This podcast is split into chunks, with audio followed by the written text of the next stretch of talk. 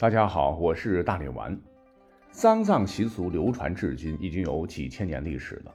嗯，大家千万别觉得听着晦气哈。从历史上看，世界各个民族都有自个儿的丧葬习俗。其实想想，年有春夏秋冬，人有生老病死，家家躲不开，离不了，五百年还不死个老头儿。故而，丧葬文化也是中华民族几千年文化文明史中很重要的一部分，涵盖了传统的儒家、道家、佛家于其中。那所以本期节目呢，我就要讲一些你可能没有听过的干货。古时病人在临终之前呢，有一个专有词，唤作“属况”，属于的属，放置之意。这个况呢，绞字旁一个广阔的广，指的是蚕吐出的新棉。那人快要咽气儿的时候呢，家属要打扫屋宇，撤去乐器，把病人移居于正寝室室。这个室室就是旧式住宅的正屋，而且规定说，男子不死于妇人之手，妇人不死于男子之手，就是同性别的人要给他脱掉内衣，换上新衣，四肢的得有人捉着，以防手脚痉挛，然后数光以赐绝气。残土的这个丝很轻嘛，故而呢，古人会将心绪放在临终之人的口鼻上，来试看是否断气。如果不见心绪摇动，病人就是死了，这才可以称卒。于是呢，数广这种仪式便成为临终的代称。但是呢，鉴别临终的人是否真足的方法还不止这一个哈。古人还有一种特别的方式，就是逝者初死。古人觉得肉体呢只是灵魂的房子，房子坏了，灵魂离开了，会在生前住的地方是游荡徘徊，懵懵懂懂，不知归处。那家人呢就会找来巫师，手里头拿着死者生前所穿的衣物，爬上死者家的屋顶，朝北方高呼死者的名字三声：“那个谁谁谁，魂兮归来，君无下此幽都兮，魂兮归来。”就是呼唤亡灵啊！你别乱跑了，幽都冥界黑暗无光，恐怖至极，赶紧回家来呀！那呼唤完毕之后呢，将衣服从屋顶投入事先准备好的竹筐里，然后再攀爬下来。下来之后呢，需要小心翼翼地拿着竹筐里的衣服啊。古人认为，鬼魂会在巫师的呼唤下，真的回到故居附近了。此时呢，要背着门面向鬼魂，倒退着帮他引路，让死者的魂魄可以寄宿在竹筐的衣服上。巫师不停地继续喊着“魂兮归来，魂兮归来”，一步步地将鬼魂带到了停放尸体的地方，将衣物盖在死者身上。如果说召唤成功，死者马上就会坐起来；哈，如果召唤不成功，才宣布死者已经彻底的死了。当然，谁都知道啊，人死不可复生嘛。抛开几率极低的假死啊，到底能不能换回来魂儿，心知肚明。其实呢，这就是一种仪式罢了。那如果通过这两种方式，确实这个死者死透了，那接下来的仪式就更加重要了。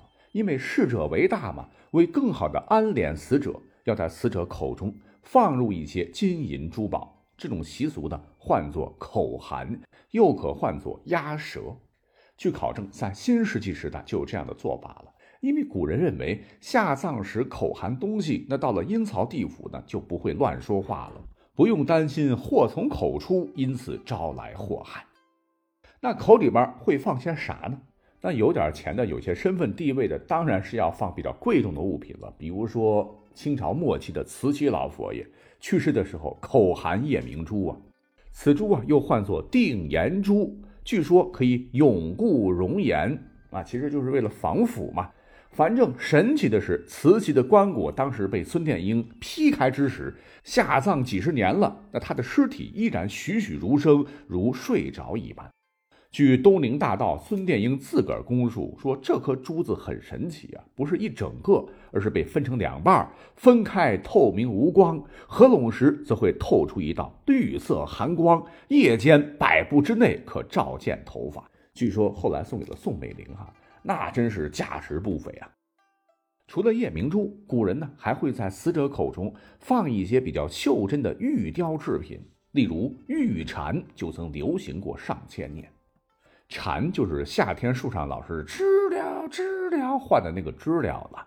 那么，为何脏器要做成蝉的模样呢？《史记·屈原传》中记载说：“蝉退于浊秽，以浮游尘埃之外，不获世之污垢。”就是说，你看蝉呐，靠喝露水就能生存，又能脱壳重生。脱胎于是浊秽污垢之外，不沾污泥浊水啊，就认为这是一种高洁且能再生的神奇物种。故而呢，古人将自认为能够辟邪护尸、食之可以成仙得道的玉，就做成了蟾虫的模样，并给予了玉蝉以神秘的力量。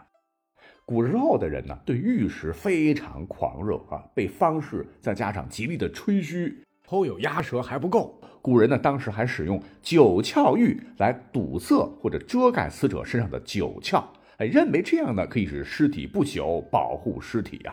这就是所谓的“金玉在九窍，则死人不朽耳”。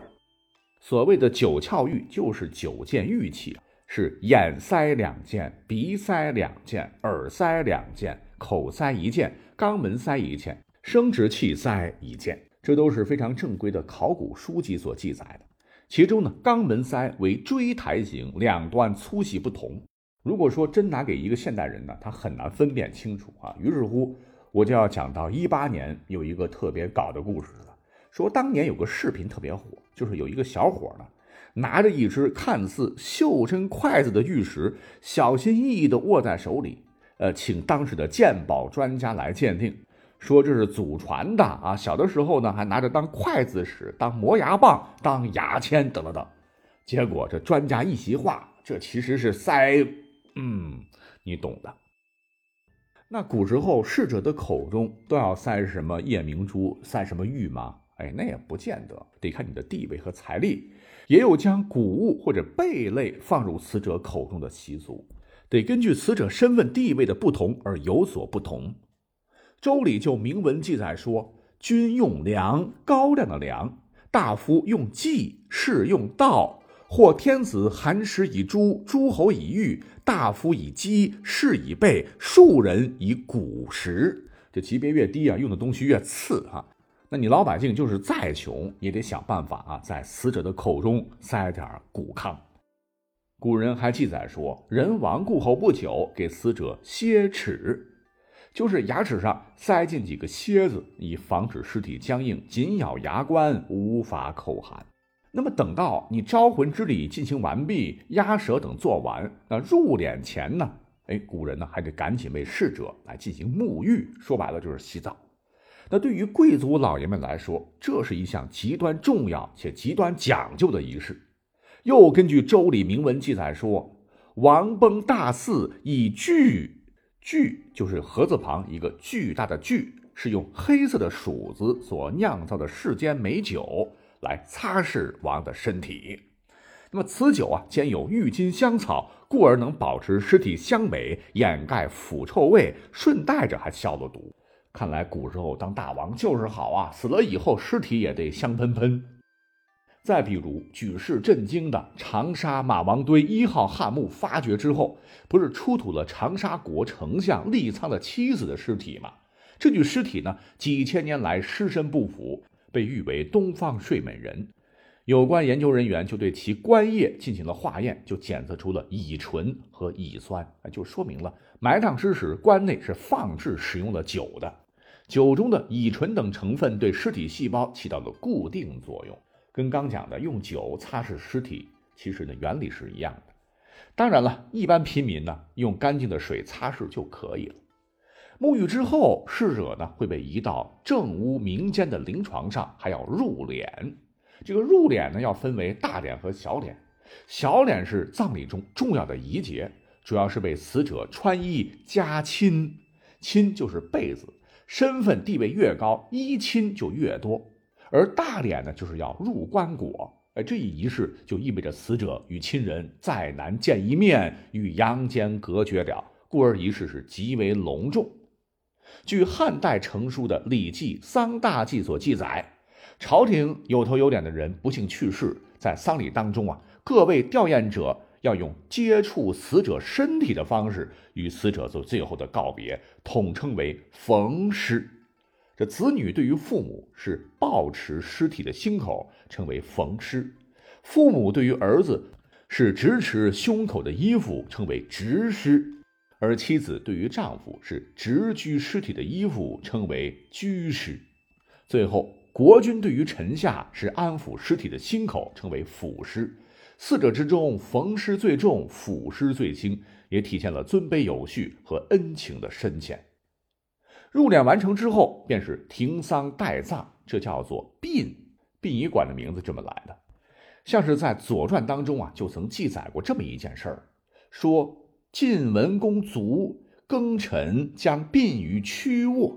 解释一下，就是说春秋五霸之一的晋文公重耳的灵柩送到曲沃这个地方停丧，也就是后世所说的出殡。但是呢，晋文公的出殡非常的诡异。《左传》后边又说：“出将就有生如牛”，就连接前面的意思。重耳死的第二天就被钉入棺材，从都城将抬到曲沃出殡安葬。可是，在这个过程当中啊，棺椁当中居然有类似牛叫的声音发出，吓得当时的人都魂飞魄散。那这是一点让人细思极恐的地方，也成为了中国丧葬史上的一桩奇案。那有人就寻思，哎，这会不会是重重棺椁当中有活人被堵住了嘴，不能开口的情况下，发出了像牛叫的这种绝望的声音呢？而且刚才我也讲了嘛，贵族即使死后礼法也很多，诸侯五日小殓，天子则七日小殓，而晋文公呢，第二天就被出殡了。难道说历史上赫赫有名的晋文公重耳，当时其实是被堵住嘴活埋了呢？一代雄主，他老人家难道不是死于疾病，而是死于宫廷谋杀吗？这只有等以后有更多的考古证据来支撑这种观点了。那我们今天就点到为止吧，咱们下期再会，拜拜。